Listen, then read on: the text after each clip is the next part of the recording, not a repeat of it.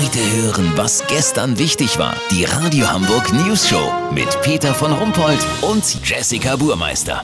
Guten Tag. Der Friedhof in Neugraben hat mit einer Rehplage zu kämpfen. Die braunen Tiere mit den sanften Augen trampeln neu gestaltete Gräber kaputt, hauen alles an Blumen und Gestecken weg, sogar vor Grabschmuck, Trauerfloren und Gebinden machen sie nicht Halt. Unser Reporter Olli Hansen ist vor Ort in Neugraben. Ist es wirklich so schlimm da auf dem Friedhof? Peter, die Rehe gehen hier wirklich im wahrsten Sinne des Wortes über Leichen.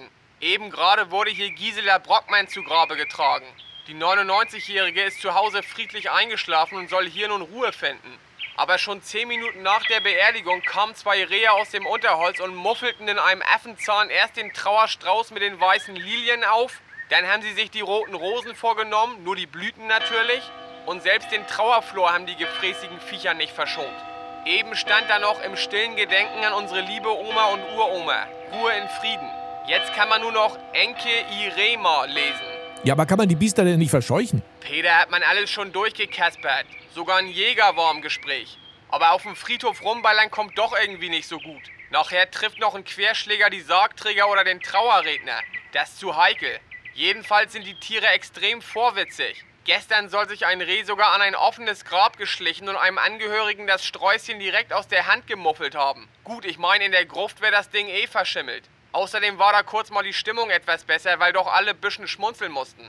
Ich sehe das auch so. Ich meine, erst heulen hier alle rum, aber nach spätestens drei Wochen, wenn Omas Erbe verteilt ist, kommt hier doch eh keine Sau mehr vorbei. Da hat die alte Dame wenigstens ab und zu Besuch von den Tieren, weißt wie ich mein? Lass so machen, Peter. Bambi guckt gerade mal, ob die Schiefertafel vom Nachbargrab nicht auch kulinarisch verwertbar ist.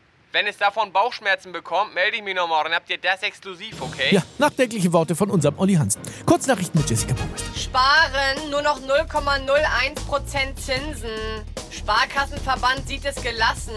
Bei einer Million Guthaben seien das ja schließlich immer noch 100 Euro.